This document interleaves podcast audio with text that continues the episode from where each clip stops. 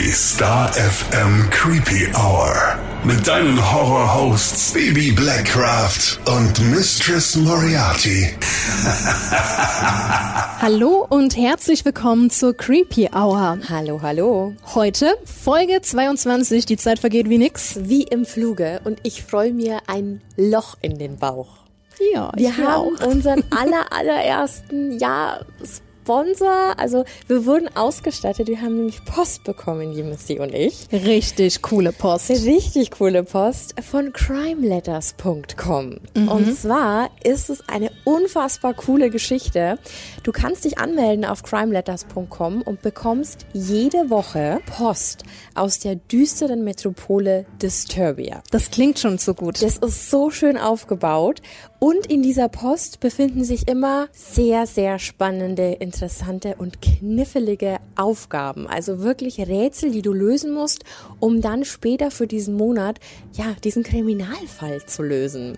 Und da haben wir eben heute Post bekommen. Ja, und es ist wie dein eigenes kleines Escape Game. Genau. Für zu Hause oder wir hier, wir haben es auf Arbeit gemacht.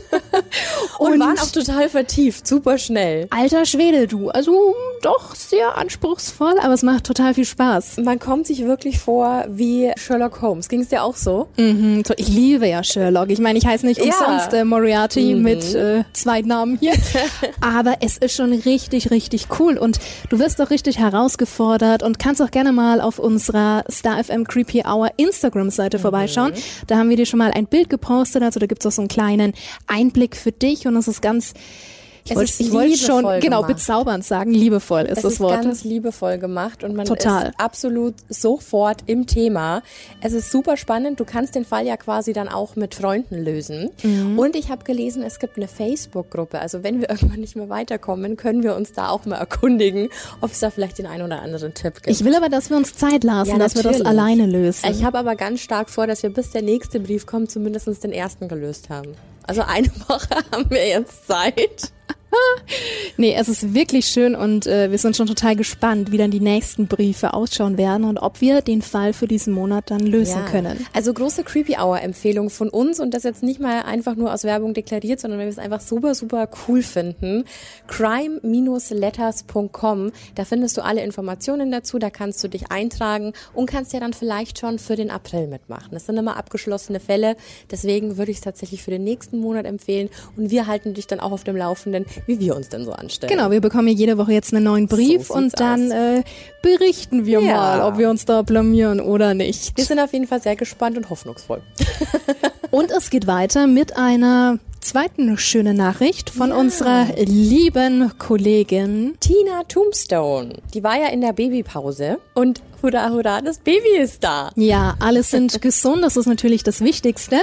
Und Tina hat uns heute inklusive ihrer kleinen Tochter Zoe besucht. Und das hat sie zu sagen. Hallo Missy, hallo Baby. Es war schön, heute mal wieder ein bisschen mit euch abzuhängen. Schön hier vorbeizuschauen. Ich wünsche euch jetzt viel Spaß bei den Aufnahmen zum neuen ähm, Podcast. Ich habe ja schon ein bisschen Hintergründe gehört und es wird jetzt sehr, sehr spannend werden. Aber wann wird es das eigentlich nicht? Das muss ich gar nicht dazu sagen, oder? Also, viel Spaß! Ja, wir haben uns auch sehr gefreut. Also liebe Grüße nochmal in diesem Sinne an Tina. Ja, und bevor wir weitermachen, würde ich sagen, setzen wir den Disclaimer. Jawohl. Warnhinweis. Der nachfolgende Podcast beinhaltet Themen wie Mord, Gewalt und Sexualverbrechen und ist deshalb für Zuhörer unter 18 Jahren nicht geeignet. Der Inhalt könnte Zuhörer und Zuhörerinnen verstören oder triggern. So, Baby, heute gibt's ein ganz happiges Thema. Ein happiges Thema aus der Region. Wir werden uns heute einem sehr, sehr ernsten Thema widmen und zwar werden wir über den Prostituiertenmörder aus Nürnberg sprechen. Also quasi direkt vor unserer Haustür ist das Ganze passiert. Der Täter wurde tatsächlich auch wirklich nur drei Straßen von hier 300 entfernt. Meter Luftlinie. äh, geschnappt. Also von daher wollen wir heute so ein bisschen auf das Thema eingehen, vor allem wenn es eben schon so regional ist und ja auch noch gar nicht so lange her. Das Ganze ist nämlich am 24. Mai 2017 passiert. Also wie gesagt, wirklich nicht lange her. Gestartet ist das Ganze mit einem ganz gewöhnlichen Wohnungsbrand. Und zwar in der Regensburger Straße. Das ist im Stadtteil St. Peter in Nürnberg. Ein Mehrfamilienhaus hat gebrannt und zwar im sechsten Stock. Den Anwohnern ist das aufgefallen und die haben dann die Feuerwehr gerufen. Als die Feuerwehr dann die Löscharbeiten ja, beendet hatte, ist eine ganz, ganz schreckliche Entdeckung gemacht worden. Und zwar hat man die verkohlte Leiche einer Dame auf dem Bett gefunden. Ja, schon übel. Also es stellte sich dann im Nachhinein heraus, die Polizei war tatsächlich fünf Tage in der Wohnung am Ermitteln, dass es keine normale oder gewöhnliche Wohnung war, sondern dass es eine Modellwohnung war. Eine Modellwohnung ist eine Prostituiertenwohnung, die ja meistens wöchentlich an verschiedene Sexarbeiter und Sexarbeiterinnen vermietet wird. Deswegen hat es erstmal ein bisschen gedauert, bis man auch wirklich äh, sagen konnte, wer jetzt das Opfer war. Mhm. Und es handelte sich dabei um die 22-jährige Jenna. Die stammt stammte aus Rumänien. Im Internet hat sich Jenna als 18-jährige Ungarin ausgegeben und hat ebenso ihre Freier gefunden. Ja, und gut zwei Wochen später ging es auch schon weiter. Das Ganze dann am 5. Juni 2017 in der Höfener Straße. Da hat es wieder in einer Modellwohnung gebrannt, dieses Mal im dritten Stock. Das Opfer war Miyoko, eine 44-jährige Frau aus China.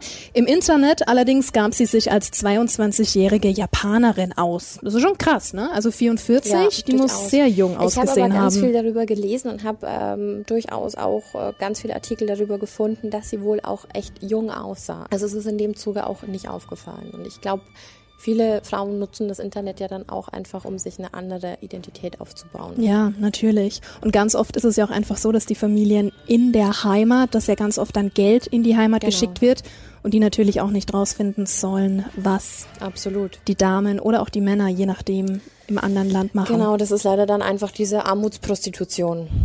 Auf jeden Fall hat es am 5. Juni gebrannt und vor der Wohnung beziehungsweise vor dem Haus standen mehrere Freier, die ja eigentlich bei den Damen einen Termin hatten, ganz klar. Und da hat niemand aufgemacht. Irgendwann hat einer der Personen dann den Vermieter kontaktiert und der, ganz klar, würde jeder von uns machen, hat die Polizei und die Feuerwehr gerufen.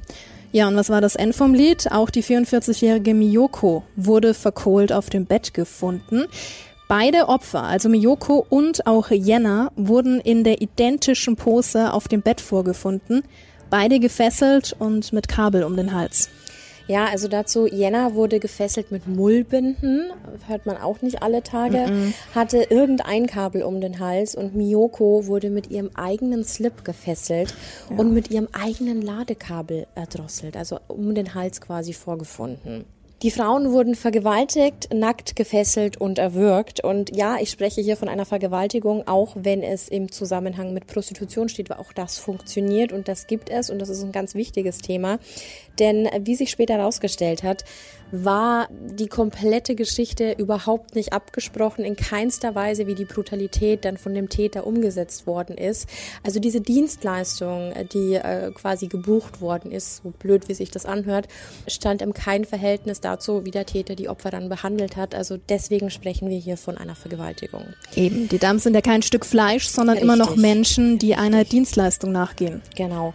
Und ja, aus diesem Grund wurde dann relativ schnell die Soko Himmel gegründet und die bestand in Nürnberg aus 30 Ermittler und Ermittlerinnen. Weißt du, warum Himmel? Ja, weil in der einen Wohnung, äh, habe ich irgendwo gelesen, ja, die Wand so bemalt war. Ja, also quasi da stand das. im Himmel. Ne? Ja. Deswegen haben die den Namen ausgesucht. Ja, sehr, sehr tragisch. Aber es gab ein Fundstück und zwar bei Miyoko wurde ein Handy gefunden. Und in diesem Verlauf der Nummern war eine, ja, ist eine Nummer besonders aufgefallen, dass sich exakt diese Nummer auch im Funkmasten des anderen Tatorts eingewählt hat zu dieser Zeit, zu dieser Tatzeit des, des ersten Mordes. Und an den beiden Leichen wurden auch DNA-Spuren sichergestellt. Die DNA hat im ersten Moment ja nichts gebracht, also haben sich die Ermittler auf die Nummer gestürzt und diese Nummer führte zu Felix R. aus Fürth. Wer ist Felix R? Zum Tatzeitpunkt war Felix R 21 Jahre alt und er hatte auch schon vorher einen sehr starken Hang zur Machtausübung im sexuellen Kontext. Ja, während der Ermittlungen wurden dann auch noch mehrere Filme aus dem Darknet auf Felix R.'s Handy und Computer gefunden.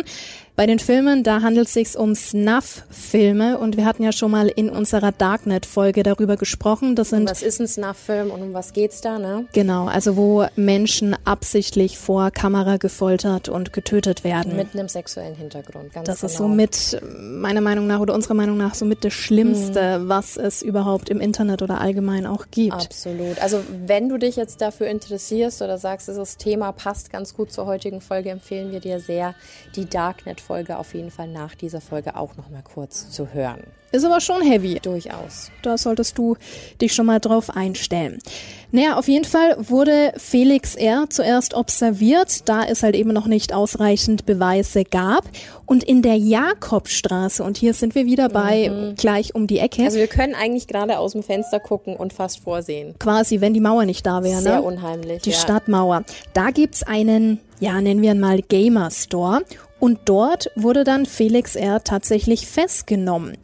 Felix R. war grundsätzlich Bewohner in einer Obdachlosenpension, stammte ursprünglich aus dem Fürther Land, hat da auch eine Lehre als Koch angefangen. Also hatte eigentlich war einen, eigentlich ganz gute Weichen, ja. Genau. Hat dann allerdings die Lehre als Koch hingeschmissen. Gut, weiß man jetzt nicht, was es da für Gründe gab. Die Polizei, die hat ihn dann wegen Körperverletzung erfasst, besser gesagt ähm, zwecks Schlägerei. Ich glaube, er war in einer Massenschlägerei verwickelt, ne? Ja. Mhm. Er hatte auch keinen Kontakt zur Familie, auch da wissen wir nicht, wie das Verhältnis war. Allerdings Ego-Shooter und Computerspiele waren sein Leben. Er musste anscheinend auch extrem hohe Scores erreicht haben und es war somit das einzige, in dem er gut war.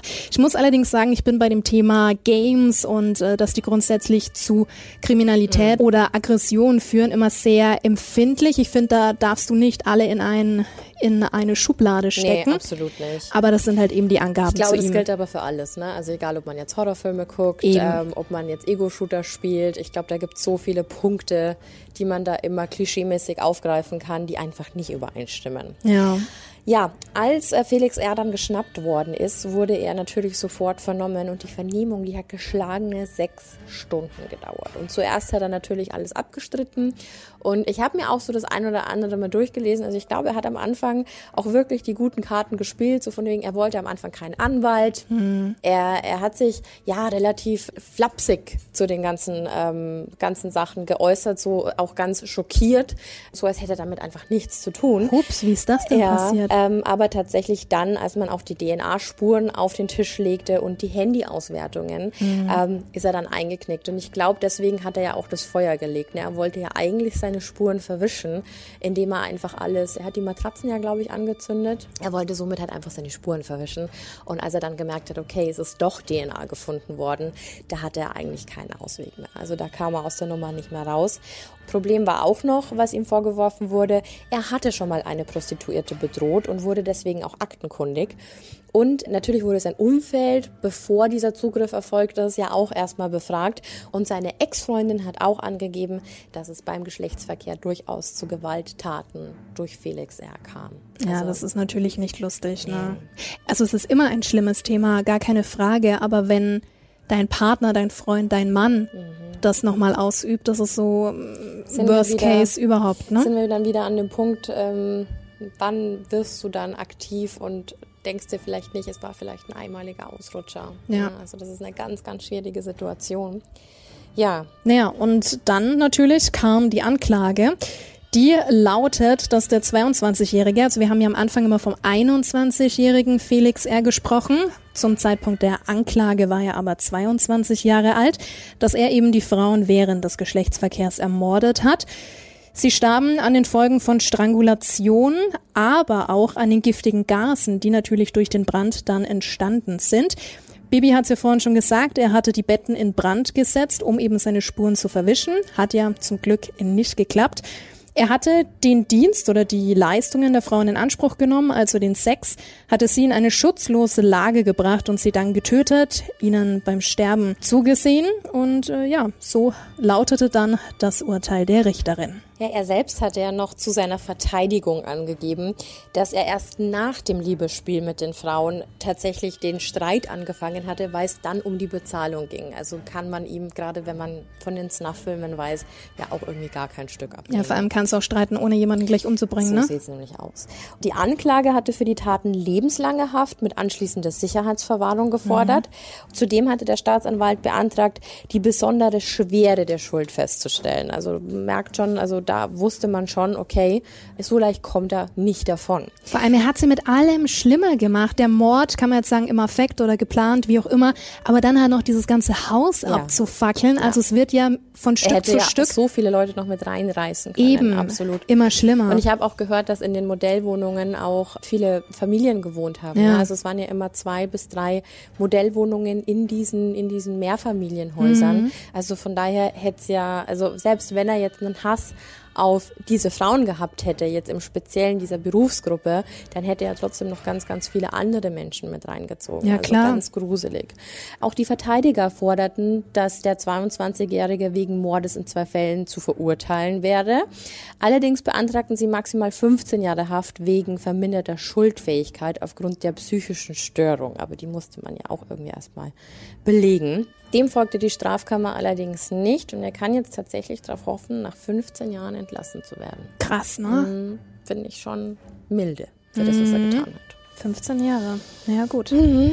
Ja. Ist er, er kam mit 22 in den Knast, 32, 37, ne? Und hatte eigentlich gefühlt sein, sein äh, ganzes Leben noch vor sich. So ist es. Und das finde ich, ist es halt ja, weiß ich nicht, hat es jemand verdient, der zwei Leben genommen hat? Natürlich gibt's dann die ganzen Psychologen, mhm. Psychiater, wie auch immer, die dann nochmal die Gutachten schreiben und ihn da beobachten. Aber wir haben halt leider oft gesehen, in unseren letzten Fällen, mhm. dass da eben ganz oft die Täter dann nochmal rückfällig geworden ja. sind. Und da. Oh, denk, mal, denk mal bitte nur an John Wayne Gacy, mhm. der einfach schon verurteilt war, dann wegen guter Führung rauskam und dann ging es erst Weiter ging's, ne? los. Ne? Mhm. Ja, also ich finde es nach wie vor eine super gruselige Story, vor allem, dass der Täter so jung war, 21. 21, Wahnsinn. Der ja. ist ja noch an sich grün hinter den Ohren. Ja. Ja, und auch wie viel, wie viel Hass du auf Frauen haben musst, dass du sowas umsetzt und ja. wie viel ich glaube, das ist, hat ganz viel mit Macht bei ihm zu tun gehabt, wahrscheinlich. Bestimmt. Dass du Menschen in so eine Situation bringst. Also die waren dem ja absolut ausgeliefert, ohne jede Möglichkeit auf, auf Gegenwehr. Mhm schon gruselig, wenn du dir denkst, du lässt dich dann von dem fesseln. Da, da, weiß man ja auch nicht, ob das so einvernehmlich war oder ob er sich das dann einfach so genommen hat. Zwei ganz schreckliche Taten. Ich weiß nicht, ob die Damen eigenständig gearbeitet haben oder ob das dann doch über einen Zuhälter ging. Selbst wenn du da, sagen wir mal, einen Zuhälter oder in Anführungszeichen Security, wie auch immer, mhm. vor der Tür hast oder im Flur, du, du kannst ja nichts machen, wenn der kommt mit seiner Mullbinde ja. oder dir deinen eigenen Slip Entschuldigung, ins Maul stopft oder dich stranguliert, da kannst du nicht mehr viel machen. Das sind ganz schlimme Situationen, weil die Frauen einfach so unfassbar wehrlos ausgeliefert sind. Und da gibt's, ähm, glaube ich, ganz wenig, was man gerade in dem, in dem Bereich machen kann. Also das sind einfach zu wenige, zu wenige Schutzmechanismen, die die Frauen wirklich schützen. Ja, wir wollen uns auch später nochmal genauer die gesetzliche Lage zum Thema Prostitution anschauen. Wir haben ja gleich auch unseren Manuel hier mhm. bei uns. Aber davor gibt's von mir noch einen YouTube-Tipp. Josefa Nereus heißt die gute. Mhm. Und ich würde mal sagen, dass sie so in unserem Alter ist. Eine wahnsinnig sympathische, intelligente, junge Frau. Und die Dame ist Prostituierte. Hm, okay. Und erzählt da ganz offen alles, mhm. aber überhaupt nicht anstößig, nicht ansatzweise, sondern ganz sachlich mhm. und neutral und es ist einfach so interessant, allein wenn du ihre Kommentare durchliest, die sind durchweg positiv, mhm. also da hat niemand was auszusetzen. Und die Themen, die sind wirklich breit gefächert. Es geht auch um sexuelle Themen, um mhm. verschiedene Sexualpraktiken, die sie erklärt. Es geht um Vergewaltigung. Mhm. Allgemein, wie sie als Prostituierte arbeitet. Ja. Sie hat auch mal ein Video online gestellt. Ich glaube, dass sie auch so eine Modellwohnung hat. Mhm. Sie kommt aus Hamburg.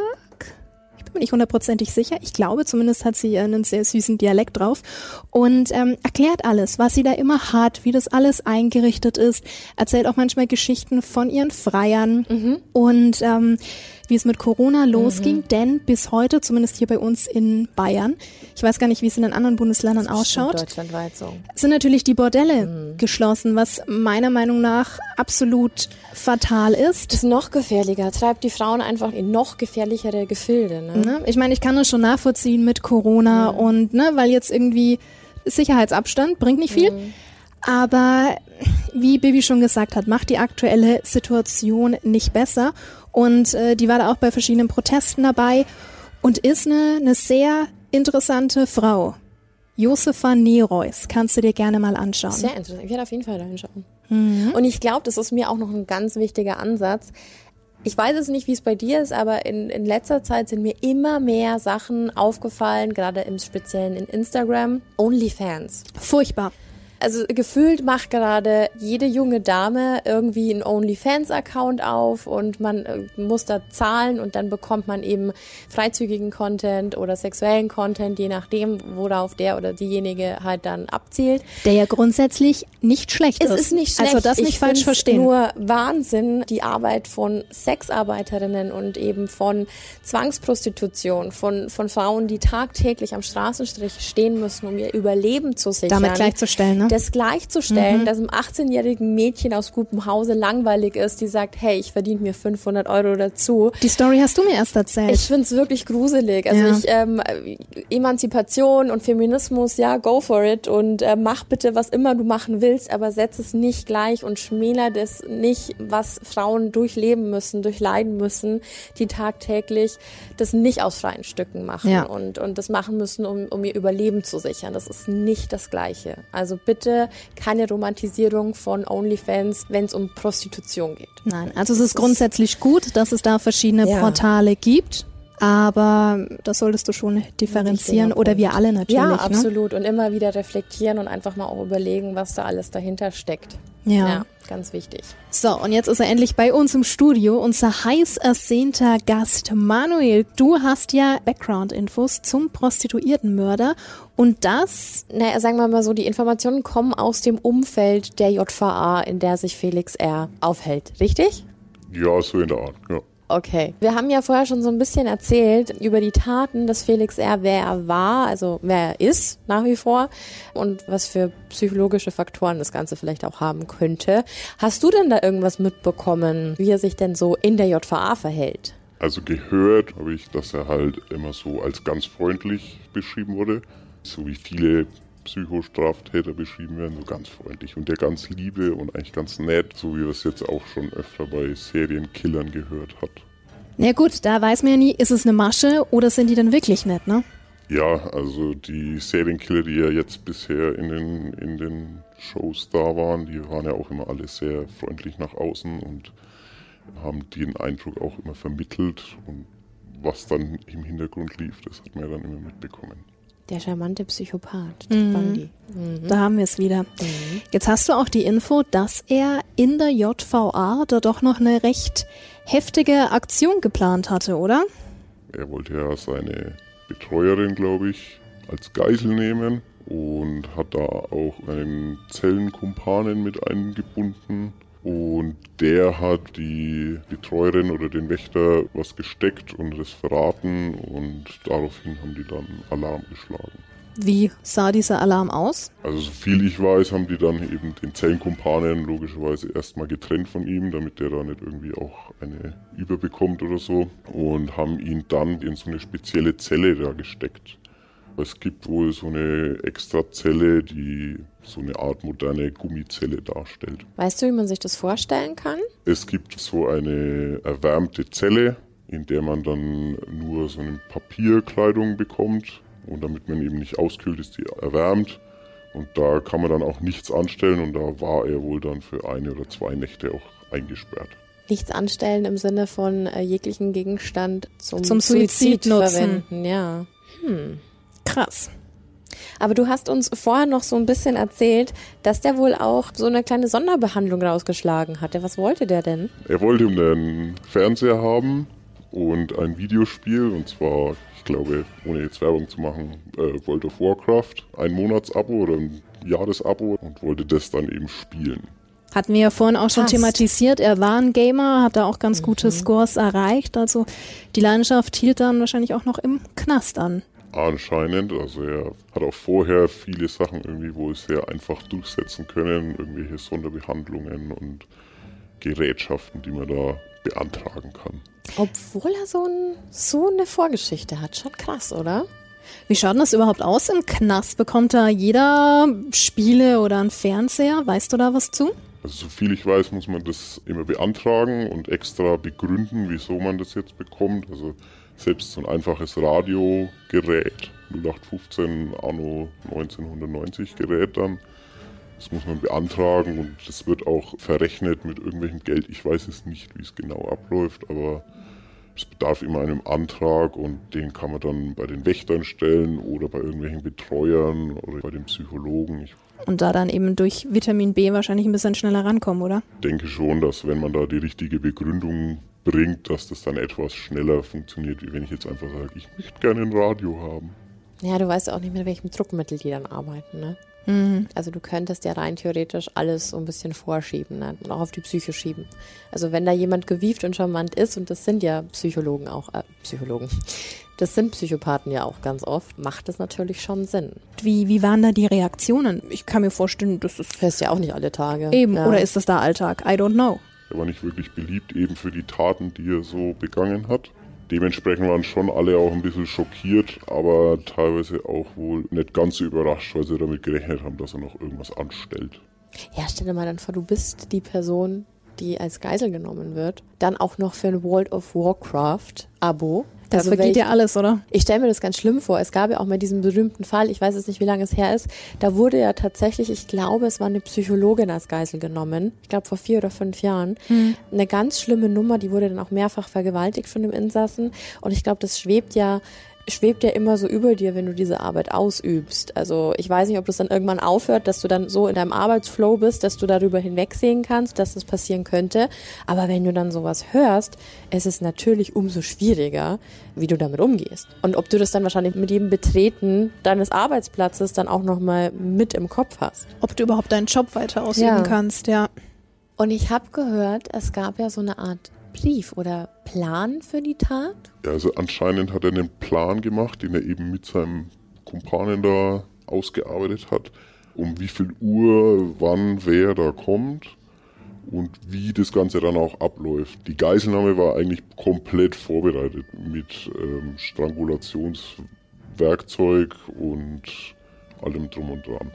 Also es war wohl das Bettlaken, das er in Streifen gezogen hat und geflochten hat und damit wollte er dann notfalls quasi seine Geisel strangulieren, falls die Forderungen nach World of Warcraft und einem Fernseher nicht erfüllt werden. Also hier auch wieder dasselbe Schema, Strangulation, wie bei den ersten zwei Opfern auch. Und da stellt sich mir doch dann die Frage, war es tatsächlich die Forderung, die ihm dann angetrieben hat oder tatsächlich die Tat?